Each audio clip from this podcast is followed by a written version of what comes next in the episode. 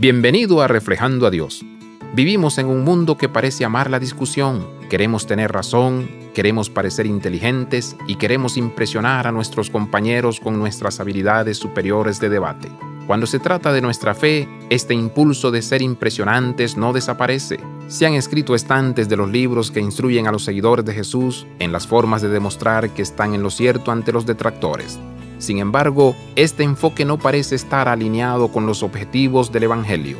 Pablo instruye a la iglesia de Colosa a construir sus identidades sobre una vida dedicada al amor de Jesucristo y a evitar discusiones y debates filosóficos. Los seguidores de Jesús deben estar tan centrados en la cruz y el señorío de Jesús que no tengan tiempo para discusiones. ¿Significa esto que no hay lugar en la iglesia para la discusión o el debate? Claro que no conversaciones sobre por qué creemos que las cosas que hacemos son vitales y tienen su lugar. Pero Pablo le recuerda a la iglesia que no deje que este diálogo nos distraiga del objetivo final de estar unidos en el amor.